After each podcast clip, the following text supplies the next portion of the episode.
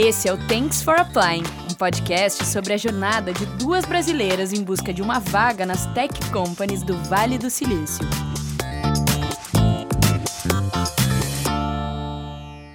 Olá, bem-vindos! A gente está aqui meio sem saber como começar, por onde começar. Afinal, a gente não é podcaster profissional, né? Ainda. Mas um dia teremos, né, amiga? É o objetivo, a gente chega lá. A gente chega lá. Está muito feliz de dar hoje o start nesse projeto, onde a gente vai compartilhar um pouquinho de nossas experiências, contar os nossos perrengues. Eu sou a Melissa Viana. Eu sou a Eduarda Pata. E hoje a gente vai contar um pouquinho para vocês da nossa história, quem somos, o que trouxe a gente até São Francisco, como a gente chegou aqui e o que vocês vão encontrar ao longo dessa temporada aí de episódios. É, então vamos lá, amiga, conta um pouquinho aí para os nossos ouvintes. Ai, que chique. Nossa, me sinto muito importante. Tendo os nossos ouvintes, é, como é que foi que tu chegou aqui, por que que tu está aqui no Vale do Silício e quais são os próximos passos. Legal. Acho legal pontuar que nós, nós duas somos gaúchas, né? Que fomos uns gaúchas que se mudaram para São Paulo e que só foram se encontrar aqui. Mas depois é a gente vai falar um pouquinho melhor de como a gente se conheceu. Mas se vocês escutarem uns tus aí misturados com os vocês, provavelmente da Mel aí, que morou mais em São Paulo, é por causa dessa mistura. É verdade. Vai rolar uma mistura de sotaques aqui, é, porque quando a gente gaúcha fala com gaúcha, o sotaque encarna. Volta, é verdade. E passa para os outros também, né? Às vezes tem gente que diz que está falando cantado porque está muito tempo convivendo comigo. É, Bom, é, bom, começando pelo começo, então, que é o nome do nosso episódio. é, eu cheguei aqui ano passado, setembro de 2019, e vim para São Francisco porque o meu noivo barra marido, eu nunca sei como falar, porque a gente já é casado no papel, mas a gente ainda é noivos, porque vamos fazer uma festa de casamento, mas vamos falar marido. Meu marido foi transferido para cá, veio a trabalho, e a princípio a gente veio para ficar uns três anos, mas eu aprendi que não dá para planejar muito nada, então eu nem penso no tempo que a gente vai ficar aqui, mas o plano é, é ficar por um tempo determinado.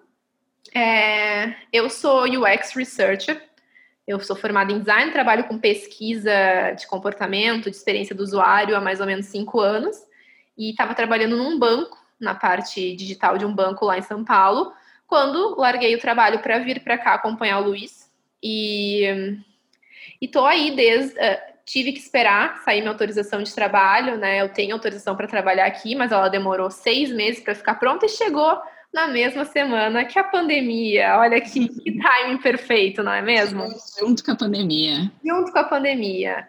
É, e então é isso. Estou desde setembro do ano passado aqui buscando trabalho na minha área. Aqui é o berço da tecnologia, como muitos falam eu nunca pensei que ia ser fácil. É o que a gente sempre fala, a gente nunca pensou que ia ser fácil, a gente nunca subestimou, mas é. também, olha, a gente nunca pensou que ia ser tão difícil. E é justamente sobre isso que a gente vai falar. Eu acho que vai mas ter muito tempo aí para eu. É, conta um pouquinho pra gente como é que foi desde que tu chegou, mesmo não tendo o, a autorização, tu já estava procurando, como é que foi esse começo aqui, quando tu já sentou em casa, agora eu posso pensar nisso. Eu, a prime, eu acho que o primeiro uh, passo que eu dei, assim, relacionado a isso, foi, acho que eu tinha chegado aqui fazia, sei lá, acho que umas três semanas, e aí o meu marido começou a ir para o trabalho, para o escritório, eu já tinha organizado as minhas coisas, e eu resolvi mudar no meu LinkedIn a minha localização de Porto Alegre, de São Paulo para São Francisco. E aí, acho que esse foi meu primeiro movimento, assim. Só que eu não comecei a procurar ativamente, eu comecei a dar uma olhada em vagas. E aí, a gente vai, o nosso próximo episódio vai ser sobre expectativas e realidade da nossa busca aqui e tal, das, do que a gente esperava do mercado de trabalho.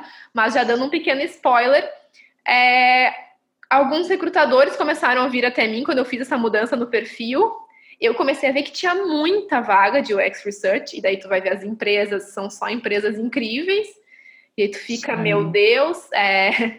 e, e na realidade, sim, tem muitas vagas, tem vagas muito interessantes, empresas muito interessantes, muitos recrutadores sim vêm até ti, mas escutem próximo episódio para você. É, amiga, sem muitos spoilers. A gente vai falar depois sobre nosso ferramental também. Tu falou um pouquinho de LinkedIn, a gente vai explorar isso mais para frente.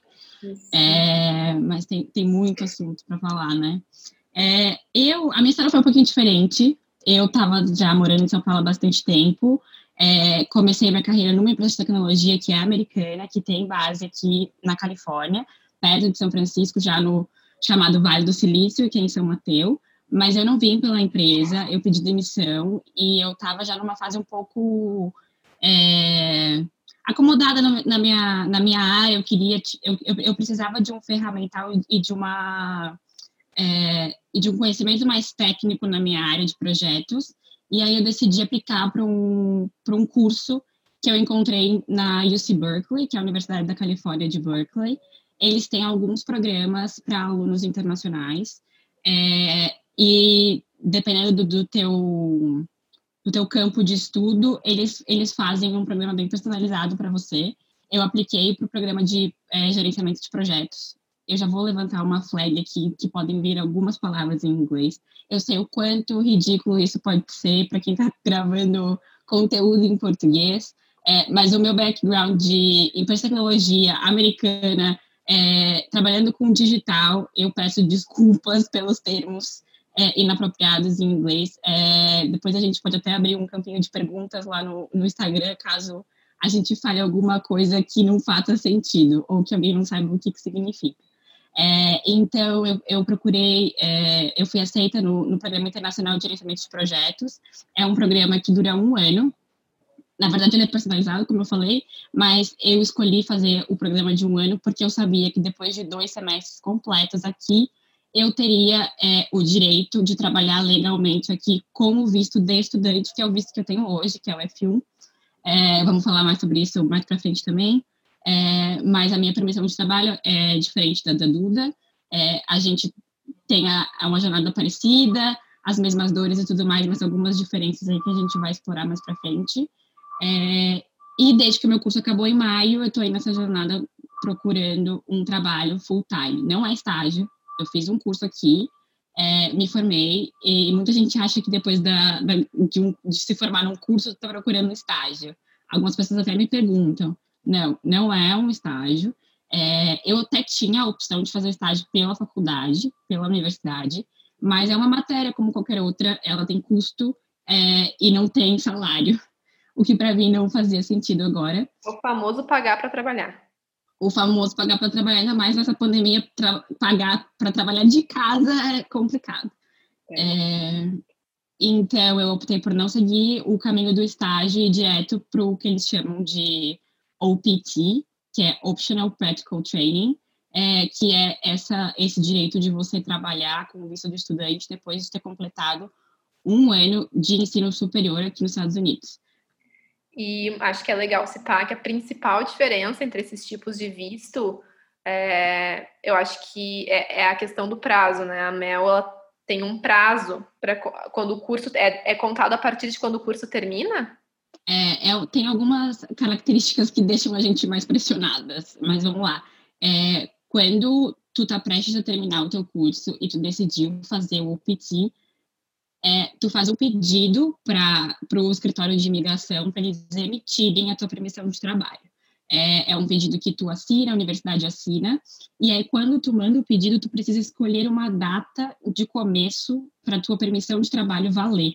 Uhum. E aí, essa data, ela pode ser até três meses depois, é, até, desculpa, não três meses, até dois meses depois da data final do teu curso. O meu curso terminou no dia 15 de maio, então eu poderia ter colocado no meu documento a partir do dia 16 de maio ou até o dia 14 de julho, que é a minha última data para eu poder começar a trabalhar. Como eu já sabia que ia ser muito desafiador essa busca por trabalho aqui, é, e eu não tinha tanta pressa, eu, eu coloquei a última data, a minha permissão de trabalho começou a valer no dia 14 de julho. Só que eu, sou, eu tenho estudante, eu sou imigrante aqui nos Estados Unidos, e eles não querem ter um imigrante desempregado é, gerando custos para eles aqui no país. Então, não é assim, ah, agora eu posso ficar aqui com visto de estudante para sempre procurando um emprego. é, eu tenho três meses a partir da data do dia 14 de julho para achar um emprego, senão Melissa será legal nos Estados Unidos. É, e, não queremos isso, né? Vou voltar para o Brasil no porta-luvas do carro, igual a, a Sol da novela. A Sol. Boas referências. Quem é esse da América? Amar. É verdade, é verdade é, mas é uma referência das antigas, hein, amiga? É verdade. Ai, a gente tá, tá chegando. Então, essa questão do prazo é uma questão que, que é bem difícil, porque acaba gerando uma pressão ainda maior. A gente já se, já se pressiona muito, já exige muito da gente mesma.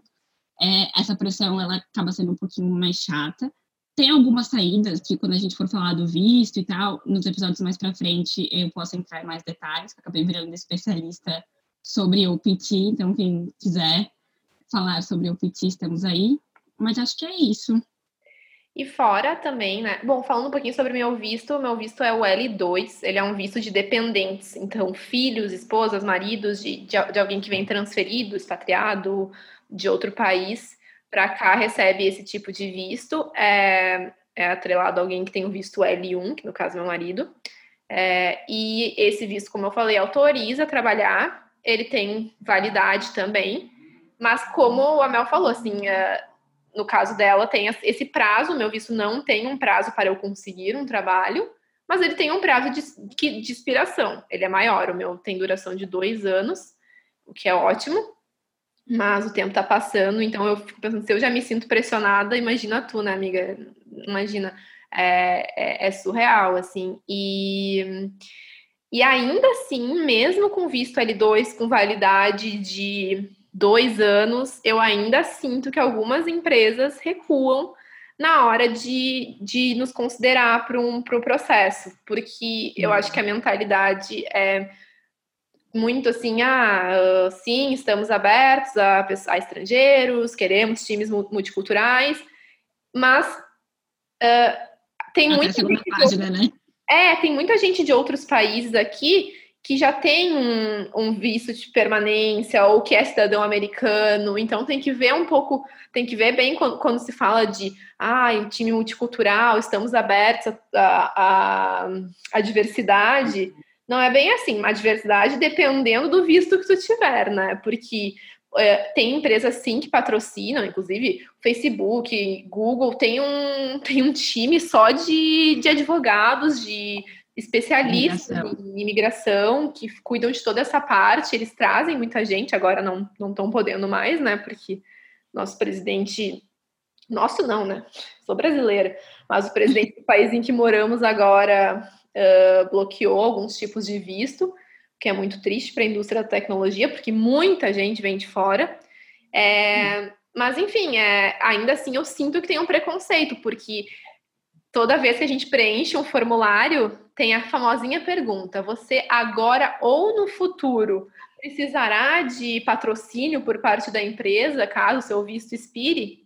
Uhum. E aí, é de, toda vez que eu tenho que marcar isso, porque sim, eu preciso marcar que sim, eu vou precisar, porque meu visto tem, vai expirar em dois anos, então talvez sim.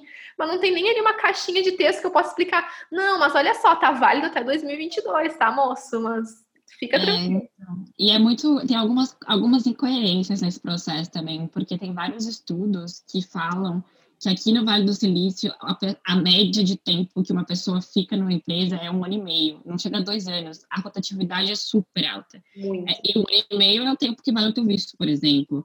É, um ano é o tempo que vale a minha permissão de trabalho aqui.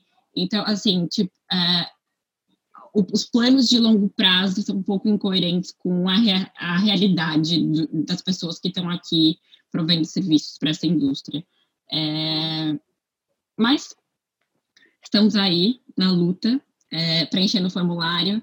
É, a gente vai entrar mais para frente em cada caixinha que a gente preenche todo santo dia, mais de 10 vezes por dia, às vezes. É, essa questão da diversidade e da, de raça, etnia, são coisas que é, eu não sei você, amiga, mas eu pelo menos nunca tinha visto isso como uma barreira. Acho que a gente vem de lugares muito privilegiados é, e quando a gente e assim, não estou falando que os privilégios foram embora, eles ainda continuam muito, muito bem, obrigada por aqui, mas é, a gente nunca tinha é, vivenciado, experienciado esse lugar é, de se deparar com raça e etnia como um problema. É, ou às vezes nem como um problema, mas por que estão me perguntando isso? Nunca me perguntaram. É, é, até a primeira vez que eu fui preencher é, qual que era a minha etnia, eu fiquei, hum, o que, que eu vou colocar aqui? É, algumas até explicam, alguns sites de empresa têm até a explicação de qual que é a etnia, e eu acho um Somos pouco engraçado. hispânicas latinas. Hispânico é. barra latino. É, e, e, sabe que, sim, essa questão do privilégio, sim, nós somos extremamente privilegiadas, esses privilégios não foram embora, como tu bem falou, mas a gente entrou para a caixinha dos imigrantes, né? Que era uma coisa, eu nunca tinha sentido, assim, o, o peso de, de, de estar tá pertencendo a uma minoria, ainda que, de novo, seja um problema mínimo perto de tantos outros, mas é, é, impactante. Eu acho que a gente começa a prestar ainda mais atenção nessas, nessas questões, né?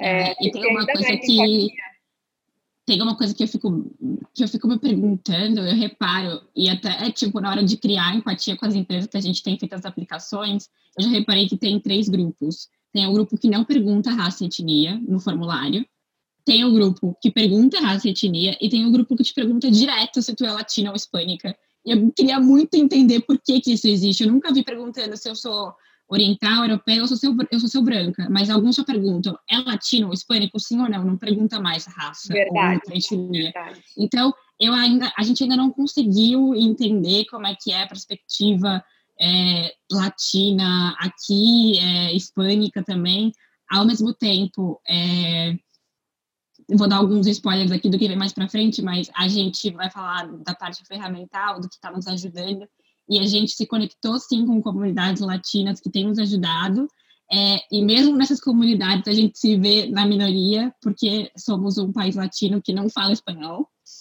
É... A maioria dos grupos, os posts são em espanhol. Até assim, algumas pessoas postam em inglês, que eu acho que é o correto, né? Porque é a língua que acaba meio que unindo todo mundo aqui, mas sim, a maioria dos sim. posts de, destinados à comunidade latina vai em espanhol.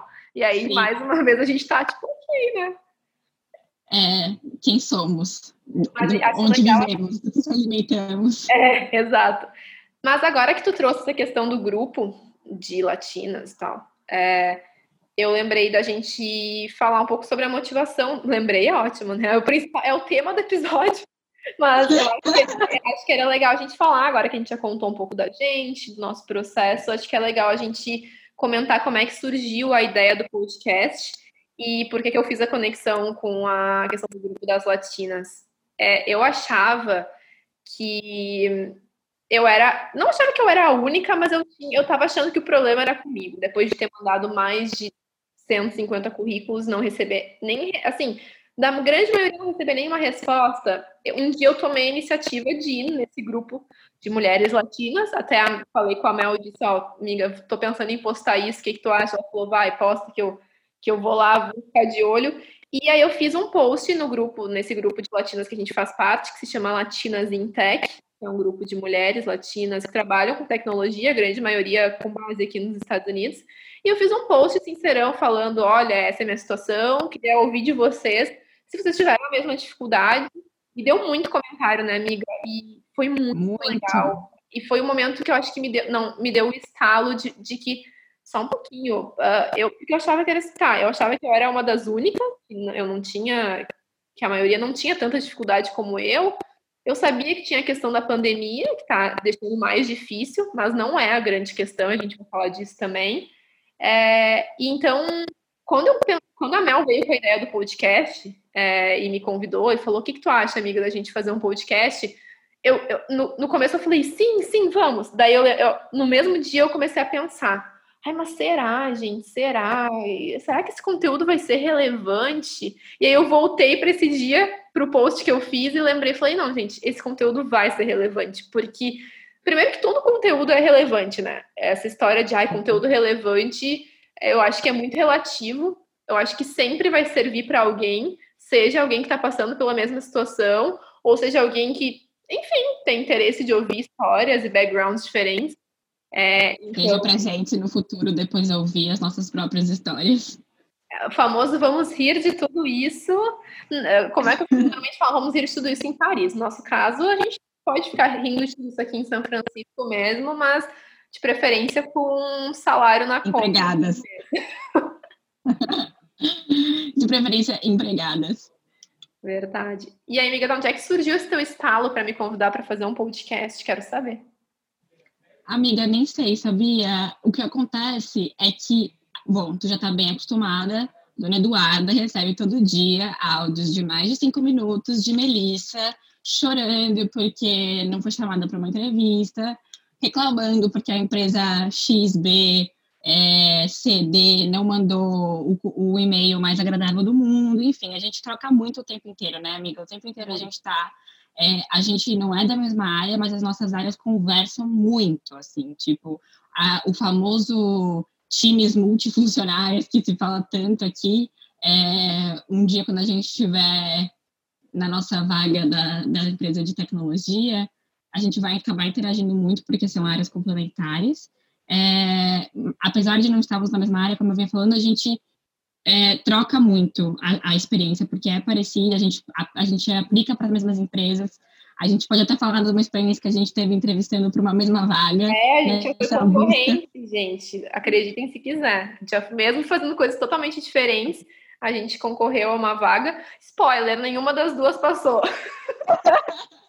exato, exato, é verdade. É, e aí teve um dia que eu mandei um áudio para a Duda, acho que tinha. É, a, a, Duda sempre manda áudios super compridos, e aí ela reclamou do áudio dela, e eu consegui superar o comprimento do áudio dela. E eu falei, nossa amiga, quase te mandei um podcast sobre isso. É, e era uma choradeira de alguma empresa, alguma entrevista que não deu certo. É, e aí veio a ideia, e aí foi isso. Legal, eu acho legal a gente falar e frisar que a gente não vai claro, a gente, por estar tá falando da, das nossas experiências pessoais, do nosso background, eu acho que, obviamente, a gente vai trazer essa visão mais de tech companies, que são as empresas que a gente aplica, porque a gente trabalha com produtos digitais aqui do Vale do Silício. É, a gente vai falar uh, das nossas experiências, mas a gente não vai se limitar só a isso. Então, eu acho que é um podcast que vai ser legal para quem tem interesse em carreira de forma geral, né? Nesse mercado de produtos digitais, de tech. É... Às vezes também quem pensa em vir estudar nos Estados Unidos e ter uma experiência de trabalho aqui, como que pode fazer isso, qual que é o ferramental correto, quais são os caminhos possíveis para ter uma experiência de trabalho aqui e como conseguir. É, aliás, quando a gente conseguir, a gente vai contar, né? Exato, a gente espera que esse podcast perdure e que as próximas temporadas, é, a gente pretende que ele vá evoluindo conforme a nossa experiência aqui for evoluindo. Porque eu até perguntei para a Mel esses, esses dias que ela estava falando: ah, apliquei para uma vaga tal, acho que vou entrevistar. Eu, ah, tá, amiga, então, se tu conseguiu o trabalho, acabou o podcast. Nem começamos, já acabou. Brincadeira, né? Não, não. O que eu falei foi que é, o podcast vai acompanhar a nossa jornada é, do começo até o final. É, não só até depois receber a oferta, porque eu espero realmente uma oferta muito em breve, até porque, como eu falei, tem prazos. É, mas eu acho que a gente pode continuar essa discussão, até porque depois de entrar numa empresa aqui, vão ter outros desafios, vão ter outras barreiras é, para a gente conversar como é que é essa parte de comunidade latina, estrangeira dentro de uma empresa, é, ou como é que funciona mesmo, como é que é o dia a dia de uma empresa de tecnologia aqui nos Estados Unidos, e até trazer um pouco do contexto pandemia, que não era algo que a gente tinha planejado, mas que agora é o novo normal, então acaba virando o nosso contexto também. E por sermos mulheres, eu acho que também uma coisa que surge muito nas nossas pautas de conversa, nos nossos incansáveis áudios do WhatsApp, é muito essa questão da síndrome da impostora. A gente está sempre puxando a orelha uma da outra, eventualmente bate a crise, então eu acho que esse é um assunto que vai vir, né? Então, porque se já é difícil a gente, né, no nosso país, tendo uma carreira bacana, uma formação, a gente já se sente nossa, não sou boa o suficiente, ou qualquer hora vou ser, vou ser desmascarada, sou uma fraude, imagina em outro país, é, né? E é, por todos esses, é esses que a gente falou. É, essa síndrome, esse síndrome, esse, esse expressão síndrome da impostora eu conheci com a Duda. Apesar de eu já cometê-la, já, já tê-la comigo, eu não conhecia essa expressão.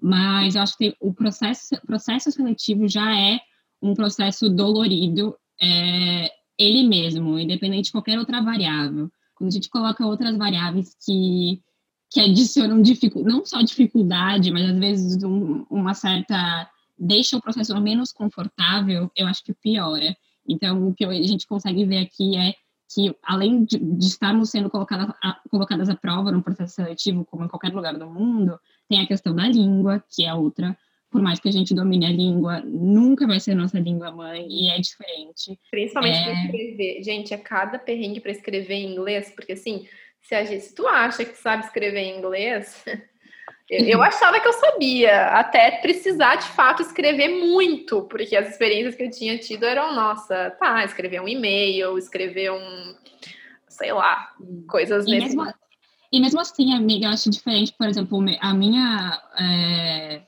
os últimos cinco anos da minha carreira, eu trabalhei numa empresa americana. Eu tinha times multifuncionais, que nem eles falam aqui, é, que trabalhavam aqui nos Estados Unidos, outros trabalhavam na Índia. Então, assim, inglês era era recorrente, tipo, era todo dia, eu tinha contato com a língua o tempo inteiro, eu precisava entregar, eu tinha entregas que dependiam da minha performance, não só é, no trabalho, mas, tipo, eu tinha que me comunicar, então, se eu me comunicava mal, o projeto não saía, ou, sei lá, tinha algum é, algum, algum problema de comunicação, então eu já tinha isso, mas mesmo assim é, eu ainda vejo a língua como uma barreira grande. Total. É, mais para frente, quando a gente for falar das entrevistas, eu acho que esse assunto vai vir, mas quanto, claro, como tudo na vida, quanto mais a gente faz, mais confortável e menos dolorido fica. É, eu já vejo que esse, essa questão da língua está ficando cada vez menor é, mas ela é a primeira barreira que eu enxergo. Eu acho que a gente talvez tenha menos jogo de cintura. Eu acho que também tem muito da personalidade, né, amiga? Tipo, é, como é que a gente é como pessoa. E às vezes, numa outra língua, a gente não consegue ser 100% a Duda, 100% a Melissa é, conversando e se expressando, porque a gente não tem não, não tem vocabulário ou não tem jogo de cintura naquela língua. Não, acho que é eu acho que o vocabulário influencia. Inclusive, essa é a minha principal reclamação para minha professora de inglês. Eu faço inglês particular aqui, bem focado em conversação e é, vai fluindo. E uma das minhas principais queixas para minha professora é, cara, ok, eu já evolui muito em termos de vocabulário, em termos de uh, pronúncia, nossa, diversas coisas. Eu sinto que, cara, realmente morar, sempre me diziam, ah, tu pode ter feito milhões de anos de, de inglês, entender tal, mas tu morar no país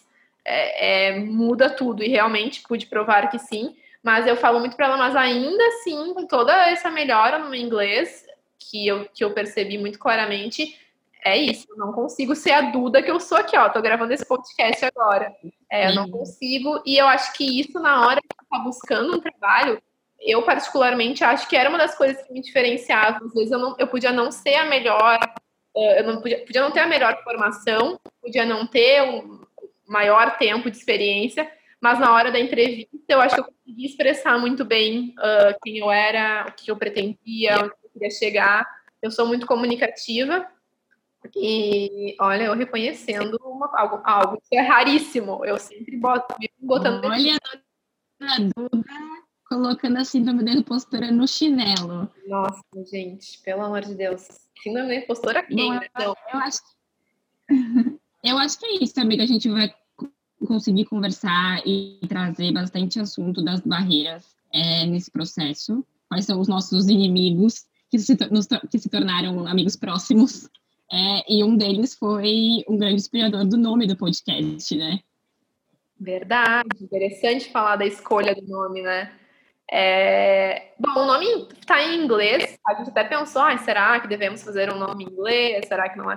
Mas assim, é, é que é, foi impossível uh, escolher qualquer outro nome, porque, gente, todo dia, como a Mel falou, a gente aplica para mais de, no mínimo, 10 vagas diariamente. Tem dias que mais, tem dias que menos, mas em média é isso. E toda vez que a gente recebe um e-mail, seja para nos agradecer de fato por ter aplicado, porque vem automático o e-mail, tanto quando a gente recebe a, os raros feedbacks, né, que, e a negação, tipo, não foi aprovada, vem junto o famoso thanks for applying, né, ou traduzindo, obrigada por aplicar para essa vaga, muito obrigada, mas não foi dessa vez. Exatamente. E a gente já está meio, o nosso cérebro e, e o nosso dia a dia já está meio que programado para esperar uma mensagem ruim depois do Thanks for Applying. Porque pela nossa experiência, às vezes que quiseram conversar com a gente, é, não veio o Thanks for Apply, não estava no começo do e-mail, era outra pegada, era outra, outra approach, né, para conversar. Então, foi daí que surgiu. A gente também, é, colocando esse nome, tá rindo da própria desgraça, basicamente. Rindo de nervoso da própria desgraça que estamos vivendo. É, não quero colocar muito peso na palavra desgraça, me perdoe aí quem achar que que eu estou comparando qualquer desgraça ou tragédia com o momento que estamos vivendo. Mas é só uma brincadeira.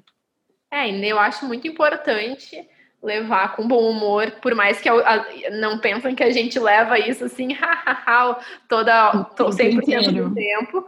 Mas eu acho que, ai, gente, nada como a gente conseguir rir da gente mesmo, das situações. E, e acho que é muito isso: é pegar uma situação, uma adversidade e transformar ela em qualquer outra coisa que, enfim, possa agregar. E eu acho que, enfim, esse podcast ele vai ajudar, ele vai informar e ele vai nos ajudar, né? Vai ser quase uma terapia. Não, mentira, a gente não vai ficar só aqui chorando as pitangas, a gente vai trazer ao longo da, dessa primeira temporada, olha que chique, vão ser temporadas é, claro, se, se, a gente tiver alguém que escuta, né? Porque será.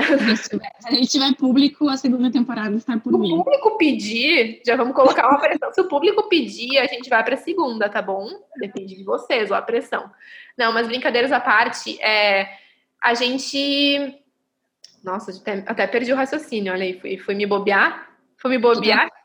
Tu estava falando do objetivo, é, ah, que não é só uma, a questão da gente chorar as pitangas aqui mesmo, é, até porque a gente já fazia isso é, por trás dos bastidores, digamos assim, já faz isso há bastante tempo. É, a, a, ideia é ajudar é, a gente, nós mesmas, a evoluirmos nesse processo, trocando, e a gente acha que vai ser muito valioso para outras pessoas que estão passando pelo mesmo, seja aqui é, nos Estados Unidos, seja em outro país, ou até mesmo pessoas que falam português estão no Brasil procurando emprego, quem sabe, não sei. É, estar num ambiente que não é que não é teu de pertencimento, a gente até pode falar disso mais para frente, eu tenho muito isso de pertencimento, é, que eu acho que atrapalha, eu acho que é uma barreira, assim, no processo, é, então é isso que a gente pretende fazer mais para frente, compartilhar as nossas experiências, sempre pensando é, em como é que a gente pode trazer valor para alguém que esteja passando pela mesma coisa. É, como a Duda falou, depois que ela postou lá na, no grupo das latinas, é, a gente começou a ter mais insights, então a gente percebeu que conversar sobre o assunto e trazer o problema é, realmente ajuda muito, ou pelo menos coloca a gente num lugar mais confortável, do tipo, você não é especial, todo mundo passou por isso aqui, sabe? Às vezes pode até parecer um, um tiro na testa, um soco na cara de ouvir isso, tipo, você não é especial, porque a gente realmente achava que era com a gente o problema. É, mas é comigo, é com a Duda, é com a fulaninha que a gente falou ali no grupo, e é com a amiga da fulaninha, e assim vai. É, então, acho que é, é mais nessa pegada. E é uma, é, é uma sensação é, um pouco contraditória, né? Porque quando, quando chegaram os comentários, eu pude confirmar que realmente não era a única. Eu me senti, nossa, que bom, não sou a única mas ao mesmo tempo eu senti, ai, mas se eu fosse a única, talvez fosse mais fácil descobrir o que, está o que, que tá de errado e consertar do que saber que é uma realidade do mercado em si, não é uma coisa que depende só da gente, né? Então Sim. é muito estranho. E eu acho que, além disso, a gente, a gente ganhou uma experiência e não ganhamos experiência de trabalho ainda, mas ganhamos experiência como pessoas que estão buscando trabalho. Eu acho que a gente tem bastante coisa interessante para compartilhar. E eu acho que ao longo dos episódios a gente vai continuar tendo, porque a gente segue aí na, na busca, né? Então Sim. todo dia a gente tem alguma novidade, alguma coisa. Então vai ser uma coisa bem em tempo real, assim, a gente vai trazendo é. as nossas última, vamos dar updates, vamos dando updates, o que está rolando, a gente vai botando mais, mais coisas na nossa listinha de, de hipóteses e, e, e coisas que a gente está confirmando. É, e é isso, eu acho, né, amiga? É... É, vai ser bem vivo, assim, acho que vai ser um, um processo bem vivo, porque como a gente está vivendo ele, não é que a gente está contando algo do passado, claro, algumas coisas de passado de três meses atrás, mas é um processo vivo, a gente está vivendo ele ainda, então muita coisa vai acabar é, sendo em tempo real, como a Duda falou. A gente vai ter uma entrevista, ou a gente vai receber um e-mail, ou a gente vai fazer um contato, ou vai descobrir coisas novas no processo que vão ajudar a criar conteúdo aqui para vocês. E, bom, acho que para finalizar, é, obrigada quem chegou até aqui, até o episódio. É o nosso piloto, como eu disse lá no começo, é, mas eu espero que seja aí o, o primeiro de muitos episódios que a gente já vai vir a fazer do nosso querido podcast. Eu estou bem feliz com esse projeto. Eu acho que uma das coisas mais eu ouvia muitas pessoas falarem, ai, meu, eu tenho um projeto pessoal, eu tenho um projeto pessoal que eu faço tal coisa. E até eu me mudar para cá, eu nunca tinha sido a pessoa que tinha se interessado. Não, não, não nem interessado, assim. Eu, eu até pensava, ah, por que eu não tenho um projeto pessoal, gente? Eu queria um projeto pessoal para chamar de meu. Acho tão, acho tão chique. Mas chique. eu nunca tinha achado nada que. E eu acho que o, o, o, tal projeto pessoal é algo que tem que surgir, surgir assim. Desde que eu me mudei para cá, que eu sinceramente considero uma das coisas mais desafiadoras que já me aconteceram, assim, em termos de, enfim, de desafio mesmo, porque, gente, sim, posso ser, pode ser que eu possa ser muito julgada por isso, mas morar fora tem muitos desafios, gente, não é só, só maravilha, é um privilégio gigantesco, é, é uma coisa que poucas pessoas têm acesso e eu agradeço demais, mas tem muitos lados complicados também. É, então, enfim, é, quando eu vim para cá, eu comecei a sentir, não, não foi nem só uma necessidade, mas uh, as minhas experiências foram moldando e moldando, e esses tais projetos pessoais apareceram. Podcast, eu tenho também o Instagram que eu posto umas dicas de São Francisco. É, eu ia falar isso. Não vou fazer é, publi. É, eu ia falar isso, é uma meia mentira que ela não tem projetos pessoais, porque a Duda é uma artista, é tudo que ela coloca a mão pelo menos esteticamente vai estar perfeito. E eu, vocês podem ver isso no nosso Instagram, sigam a gente, inclusive, jabado, arroba thanks for applying. É, o que eu ia falar? Me perdi no raciocínio. Ah, que era uma meia mentira que tu não tinha projetos paralelos. E tinha dois pontos que eu ia é, complementar dos, teu, dos teus comentários. Primeiro que essa questão de ter projetos paralelos parece que a gente já entendeu que também é, é uma coisa importante na, é, na hora de conversar com as pessoas, contar um pouco sobre a tua história, fazer o networking, a tua experiência de trabalho não é só o que importa. É, e uma outra coisa de, dessa experiência de morar fora, é, eu já tive é, essa experiência, já tive a oportunidade de morar em outros países duas vezes, é, em fases diferentes da minha vida, e assim, como foram fases diferentes, a experiência está sendo completamente diferente diferentes, né? As variáveis, as barreiras que eu enxergo são outras também. Então, é, eu não procurava trabalho nessas outras experiências. É, e eu acho engraçado porque muita gente é comum é, é comum na nossa bolha quando a pessoa tem a experiência de morar fora, morar fora, de ter feito intercâmbio aqui, intercâmbio ali. Normalmente o intercâmbio é a melhor fase da vida. A pessoa mora fora e ela só aproveita realmente o lado bom. E que bom que gente teve a oportunidade de fazer isso, não é todo mundo que tem. É, e aí, quando a gente está morando fora e conversa com alguém e reclama de alguma coisa, acho que até a Duda falou um pouquinho disso no começo, a pessoa fala, mas como assim? Tá morando nos Estados Unidos, tá reclamando do quê? Sabe? É, é, é bem diferente a perspectiva. É, acho que a gente pode falar um pouco disso mais para frente também nos próximos episódios, sem mais spoilers, que eu quase tenho agora para vocês. Eu, eu só vi a sobrancelha da Duda levantando aqui. Mel, não fala! Não fala, Mel, não fala que a gente deu muito spoiler aí do que tem pela frente. Então... Esse episódio é tipo um trailer do que, vai, do que vai ter mais pra frente. Se a gente fosse Netflix, seria o trailer.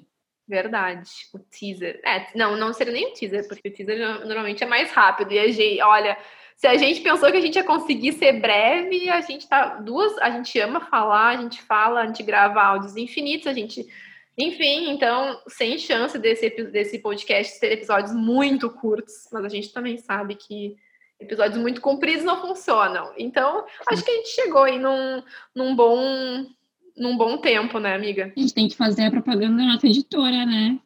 É, quem vai cuidar, quem fez a nossa vinheta e quem está cuidando do, do áudio do podcast pra gente é minha grande amiga, irmã, Viviana Petec que além de tudo é uma música talentosíssima, trabalho de produção de áudio. É, então, Bibi, muito obrigada. É, Pra Bibi, nem te conheço, mas já te considero pacas. e no próximo episódio, então, que sai na semana que vem, será que a gente já fala o que, que vai vir? Acho que a gente pode dar um spoilerzinho, né? Então, a gente vai começar uh, falando sobre expectativa e realidade, que eu acho que já vai dar um bom é, é, um, é, uma boa forma de começar a entrar um pouco mais no, nos assuntos que a gente vai abordar ao longo da, da temporada e, e é um começa também. Né? Isso, exatamente. Porque a gente vai fazer, tentar fazer nessa ordem mais cronológica, né? Quais eram nossas expectativas quando a gente chegou aqui um ano, quase um ano atrás, né? E o que, que era verdade, o que, que não era verdade. Uh, muitas expectativas foram por água abaixo, e que bom, né? Porque tudo é aprendizado. É, diferente do que possa parecer, nós temos sim um storytelling programado para este episódio, para mais episódios que estão vindo. Então, sim, fiquem preparados para, para o próximo episódio sobre é, expectativa e realidade, que eu acho que vai dar um contexto é, para a gente começar a falar de cada detalhe que vem por aí. Obrigada, gente, por ouvir. Obrigada. Tchau.